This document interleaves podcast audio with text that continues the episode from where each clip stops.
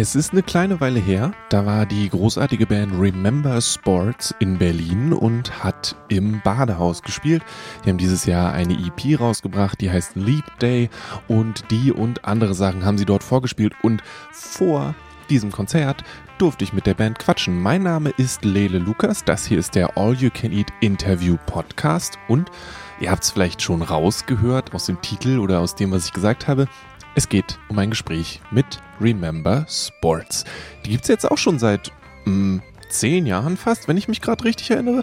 Und es war ein entspanntes Gespräch über Erinnerungen, über die Band selbst, über die Tour, über Fahrradinfrastruktur und über Tourtagebücher. Also von allem ein bisschen. Wir saßen draußen vor dem Cassiopeia in Berlin und es war angenehm kühl bis kalt. Naja, hört selbst rein. Bis später.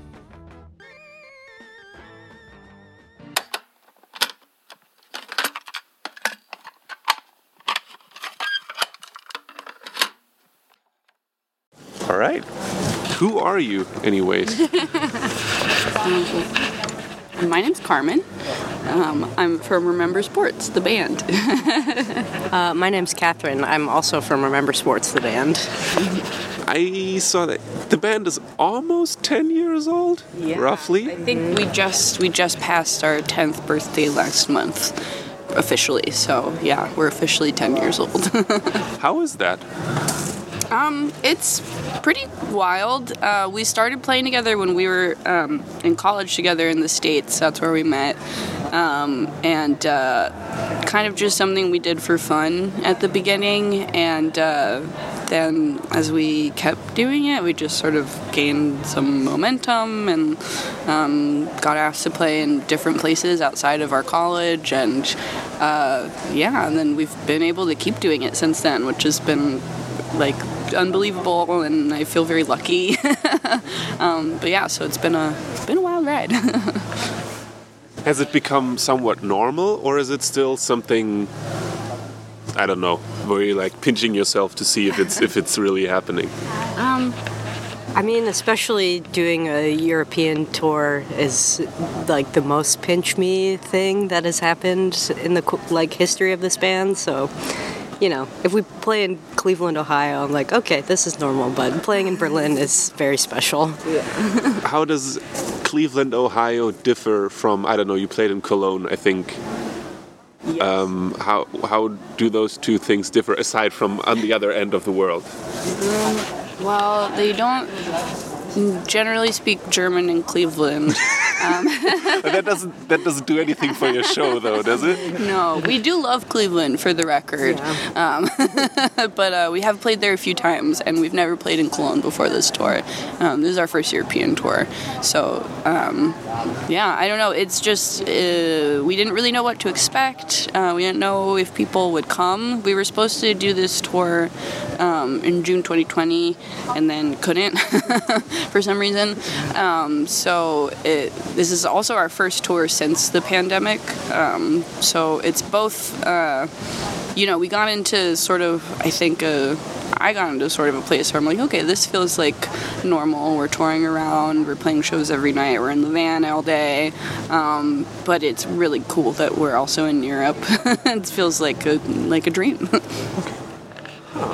Is there anything else that's different? You said that there were not a lot of vegetables at the show for for food for you. Um, the, there's a lot more public transit in Germany, it oh, seems, yeah. and a lot more um, bike infrastructure, which I guess doesn't really affect the show necessarily, but it is uh, makes for a cool way to visit a city. Okay. Yeah, the infrastructure much better. Yeah, um, yeah.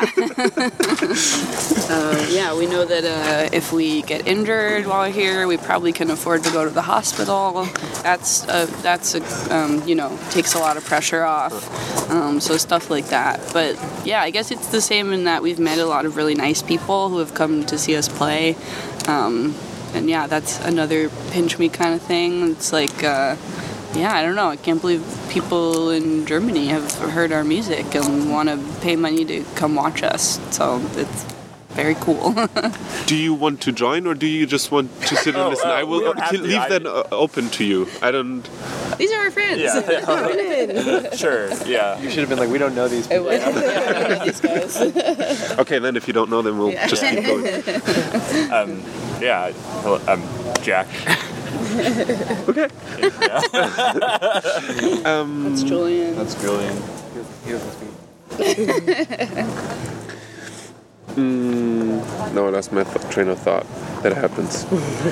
Have you been doing the tour diary, or whom of you is doing that? Me, yeah. Is that something that you decided on beforehand, or was that I need to do something while we are in the van and the countryside is going by? We got to the airport, uh, JFK airport, really early, and I was bored, and so I just wrote what I was thinking about, and uh, I don't know, and then I just enjoyed it, and it's nice to have some kind of. I've always wanted to have some kind of record of, like, make either making an album or doing a tour, and never really found a way that felt like I could just like kind of easily do it, and this is just an easy way to help me remember what we did. Is that something you've done to like look through pictures of past tours? I imagine since everyone has a smartphone, there should be a lot of pictures of a tour. Is that something like, do you do a little collection afterwards? Do you put your phones together and see who took the best pictures? Um, Um, I, look back at old pictures from time to time. I'm pretty sentimental, and my memory's kind of bad, so it's nice to, to have something to look back on. Um, I I think probably this is gonna be our most documented tour, just because we've never done it here before. um, but yeah, I I think I mainly do our social media stuff, so I'm always bugging Jack and Catherine to like post stuff. So it's been good having her post the tour diaries, and I think people have liked them a lot. So it's nice. It's sweet. How did you prepare for this tour? I mean, you had two years of a, let's call it a break, somewhat. I mean, you, you did an EP and also an album, I think, roughly. Yeah, we recorded the album before the pandemic, but mixed it during the pandemic, and it came out during the pandemic. So there was no no music, but there was also I don't know if, if there was a lot of playing live and so on. no, not really. Um, we did a live stream when the album came out, um, but. It, you know, there were no people there, just they were on their computers, so it really wasn't the same. it didn't really, um, didn't really match uh, the feeling of playing to a live audience. But um, we did we did play a few shows back in the states this summer, just to sort of not have our very first shows back since the pandemic be here. um, so yeah, we played in Philly where me and Catherine live, and we played in New York, uh, and we played in Boston. Um, yeah, but that other than that, um, you know, we hadn't really played together since then, and uh, it, yeah, it's been crazy. Uh, we put out an EP also um, right before we came here strategically, um, and that Is was that intentional? Suggested. But yeah, so me and Jack and Catherine made that together, and uh, it was the first time we had worked on stuff together since the pandemic too. So that I think really got us excited to just like do music again. We've all kind of been doing different stuff since then. So uh, yeah, it's like this time last year I didn't really feel like a musician, so I was like working full time at a school and not really playing and. Um, yeah, it's just crazy how much has happened and uh, changed since then. So we feel really lucky to be here. Are you feeling proper musician like now? I think so, yeah. I think after doing it for a few weeks, the answer is a solid yes. Yeah. It might have not been a few weeks ago, but it's where our heads are fully at at this point. And is it good to be musicians again, or is it more of a I wish I was back at that school? no, no, I don't wish I was back there. General head shaking all around.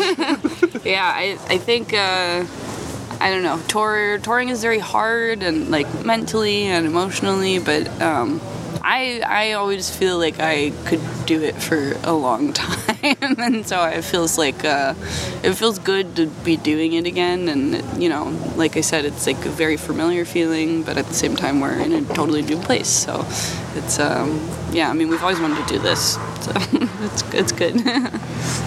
I've been wondering and asking other bands how they, when they're like, when preparing for a tour.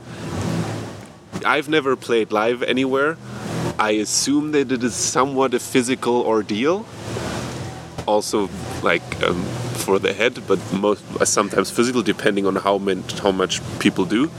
Is that something that one prepares for as well, or is that something that people think about doing and then the tour starts and they're like, well, we'll figure this out as we go. Um, yeah, I think we all know what you mean, but also didn't prepare. I mean, I, I, I feel okay. like this is a question for Julia. Yeah, I was, I, I'm the drummer and I have the most physical activity to do. And I was like, I got into good shape, which I lost immediately when we got here. But I was running, and I was using the tour as my as my. I was like, I gotta, you know, I didn't drink the whole month because I was like, I'm probably gonna drink a lot of beer. I was like, I'm gonna run. I'm gonna. I like stretched and stuff. I didn't practice drums, which would have been smart, but I uh, did everything else. And then immediately, and then I was telling them, I was like, we're gonna exercise all the time. I was I was talking a big game, and the minute we got here, well, the jet lag really threw me, and I was like, it was like three days of like I lost all my systems were down, and then when I came back, I was like, just like whatever, I don't care. So that's where we're at. We've gone for a couple runs. You've run. Yeah. You all have. Well, you didn't run. okay. Yeah, we've We we've don't need that on the record. Yeah. Yeah. Can- I, I think, like you brought up before, we've been a band now for 10 years. This is Julian's first tour with us. Um, but yeah, we're getting older, I'm not 20 anymore, and so I definitely feel it a lot more. I feel like if I don't um, try at least to, to, you know, run often or like stretch, it, it's like an endurance issue and it feels harder to get through a set.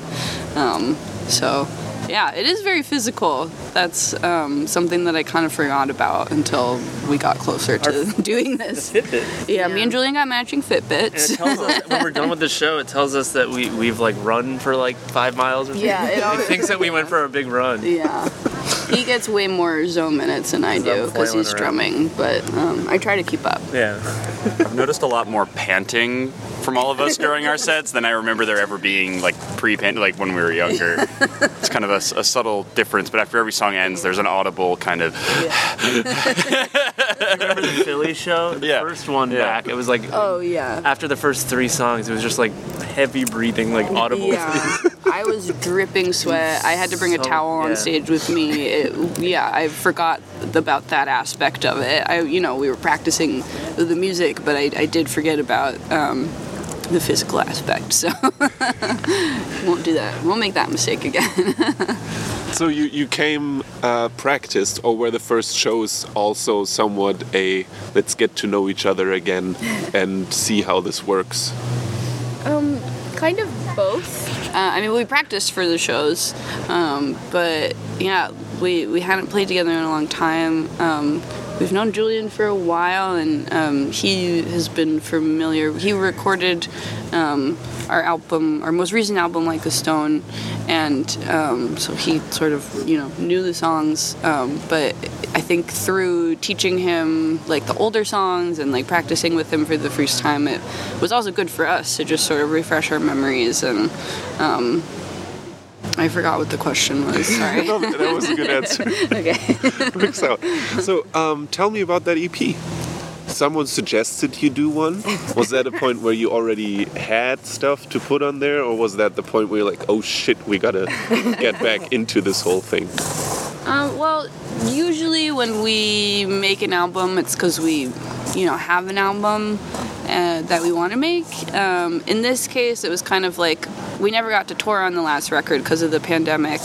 Um, and uh, we put it out in 2021, but it's been a while since then, and I guess you know the music industry people want new. So it was uh, suggested to us that it would be a good idea just to like get people to excited to see us yeah. um, on this tour because we wanted to do the tour. Um, but um, yeah it was it was a fun I think kind of experiment for us, like having a goal of making something instead of like making something because we had it already. Um, we've never really made music like that before, but it ended up being really fun. I think EPs are a good way to sort of do things that are out of your comfort zone, and um, I think we made a point of doing that. So it, it was cool. it took us it took us a while. Um, because we don't live in the same city anymore. Um, but yeah, we, we, we got it done. How did you go outside of your comfort zone aside from doing an EP? I just think I think incorporating more of our own home recording practices, which we all individually have, but uh, has not entered into the realm of sports as much. Um, so that was just new, a new experiment of bringing those techniques and you know the yeah those techniques into the context of this kind of rock band. Um, So does that mean more sending stuff around beforehand, or Uh, yeah, we were kind of we were sharing files that we were all um, contributing to a little bit together, but a lot of remote. Um, so it's just a very different process assembling the songs than being you know in a studio for a whole day and you know yeah being up in each other's faces. Yeah, we made our last few albums in a studio, and that's definitely a really cool experience. Um, but it is very different having the space and the time to work on something without like the time constraints or like paying to make it, you know. Um, and uh, that's something we all do on our own, like Jack said. But um, we had never really done it with this band. Um, I think sports kind of started off as a live project first and foremostly, and so our focus in recording albums traditionally has been trying to capture what we sound like live um, as best as we can, and whereas in the EP we kind of just did some experimental stuff and. Um, yeah, we have fun with it. so you you went and took out all the plugins for like synths and stuff? Is there versions of it where you just went hog wild at home and then you had to rein it in to be able to play it live, or Yeah, the um, like the recorded versions are all like drum machine based, um, and we have a real live drummer now. Um, so you know that makes the songs feel very different. And there's all kinds of like weird sounds and stuff that are on the recording that uh, we don't really use li- or like just can't really easily reproduce live. Um, so they are different. Uh, I think we'll probably play some of the EP songs tonight, and they sound pretty different from the recorded versions. Um, but I think they sound good too. I heard from someone else that they they did the home recording thing and they started playing really wild stuff because it was at home and mm-hmm. no one could stop them and tell them, "Hey, I can't play that. Yeah. What you're laying down right now, this is not going to happen." Is that something that happened to you? I feel like we just leave that stuff in, you know? yeah, I think we- we all. I think we like the idea of at least more and more over time. Have come to like the idea of having like a live version and a and a studio version. Um, whereas, as Carmen said in the past, it was a lot more like a document of the live sound. So I think that. Yeah, I don't think there's a whole lot held back anymore. I mean, we're, we're all like, you know, voicing I mean, I guess maybe there's differences of. I don't know what I'm saying. Never mind. I, I, I- I think that there's there's not a lot hold, held back in the recording process because it's just fun to uh, experiment with sounds and get wacky with it. Are you going to go go back to the studio version, or are you going to keep on sending uh, Dropbox links with weird synth sounds in them all around? I don't know. I think we'll probably end up doing a hybrid of it. I could see a, a happy medium in between those two things. Um, I think I, I, at least personally, definitely felt like I had more time to come up with parts and do weirder stuff than when you're like paying hundreds of dollars to be in a studio for eight hours, you know? Different kind of stress, probably. Yeah. Yeah. yeah, every time we make an album, you know, after it's done and we're listening to mixes or whatever, I always come up with a million things that I wish I added or changed or whatever. And so there is a, it, it is nice being able to just add things when you think of them and um, have time to do that. So I think probably I don't know. I think it probably will change how we make our next album. Like Catherine said, we'll probably do a hybrid, like some studio time and then also some home time because I think that I don't know. I we we've been a band for a long time, but I still think we're finding our preferred way of doing things. I definitely really liked having the actual project, like the physical, or not physical, but the computer files. Like, I liked having control over them and, like, because it's so hard to communicate with somebody that you're who's mixing the album, like, exactly, like, just like exactly the weird idea that you have. Yeah, and, just like yeah. slight automation differences or something. It's best to not have to put those into words if you don't have to. So if we can do it, if we can, if we can have the logic files, We love our files. It is very much a thing based on feeling, isn't it? I always wonder when, when like with bands and stuff, they're like, "Oh, we have this album now," and then it's like, when when do you know that a song is done? It Yeah. ha- feels right in a certain sense, I guess. But like, does that stay? Does that go away when you listen to it after a week and you're like, "No, that's not done." yeah. Sometimes somebody else has to tell you that it's done. it's it's true. Um, I will say though that I don't feel like I would change a lot about this EP, which I usually do feel after we make something and put it out. So and that feels good to have a sense of like I did everything I wanted to do. Do the do the songs stay with you aside from playing them live? Like, do you listen to old albums sometimes, or is that something that is in a drawer and then it comes out when you have to play it live? But aside from that, I listen to them sometimes. Um, yeah, I like listening to Like a Stone a lot. I think that one's really good. Yeah, every now and then, if I'm doing a long drive by myself, I'll pull up an old one. I will say my greatest fear is like dying in a car accident, and they'll see that I was listening to myself. um, but yeah, it is. I I think uh, it, it's funny listening back to the really old stuff and just feeling differently about the songs or feeling like you wish you made different choices or whatever. Um, but yeah, it is fun to see how much we've grown over the years because I think we've all gotten a lot better at doing it. So it's fun. it is a cool testament of what you've done, right? yeah. To, done something. Yeah. I feel pretty proud of our catalog. Yeah. We've made a bunch of stuff. All right. So, um, where is it going? You you have had a lot of your tour already. Think you're more time in Germany as well, or are you on the home stretch? Well, we're just over halfway. I think we have eight shows left, including tonight. Um, we were in Germany for like a week, and uh, our last German show is tomorrow in Hamburg. Hamburg.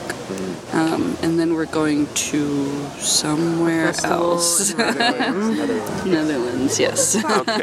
and then we go to Italy. So Warmer pastures. yes, exactly. Nice. Yeah. Very good. Did we forget anything? Anything else that's important to you that we did not talk about that you would like to mention? I think that about covers it. Hope, All right. I hope we play a good show tonight. Certainly. Thank you very much. Thank you. Das war das Interview mit Remember Sports. Äh, laut Website von der Band steht da kein weiteres Interview an. Wenn ihr die Tour so ein bisschen verpasst habt, dann kann ich euch nur empfehlen, auf deren Instagram-Account zu gehen und dort das Tourtagebuch zu lesen. Ist wirklich sehr, sehr schön gemacht. Vielen, vielen Dank fürs Zuhören. Danke natürlich auch an die Band für das Gespräch. Das Konzert war ausgezeichnet. Es war richtig, richtig gut. Vorband Riot Spears, erste Sahne, Hauptband Remember Sports. Richtig nice. Mein Name ist Lele Lukas. Das hier war ein All You Can Eat Interview Podcast. Wenn ihr mehr davon haben wollt, dann geht auf dragonseateverything.com und hört euch mehr davon an. Und lasst uns gerne eine Review bei Apple Podcast da. Fünf Sterne sind immer gerne gesehen. Und wenn ihr sagt, hey, nee, ich finde irgendwas doof oder was super an dem Podcast, dann schreibt mir eine E-Mail an lele at dragonseateverything.com. Und dann schauen wir mal. Also gut, lasst euch nicht ärgern. Bis zum nächsten Konzert oder Interview. Tschüss. I dedicate this program to the fight against crime. Not merely crimes of violence and crimes of dishonesty, but crimes of intolerance, discrimination, and bad citizenship. Good night, and good luck.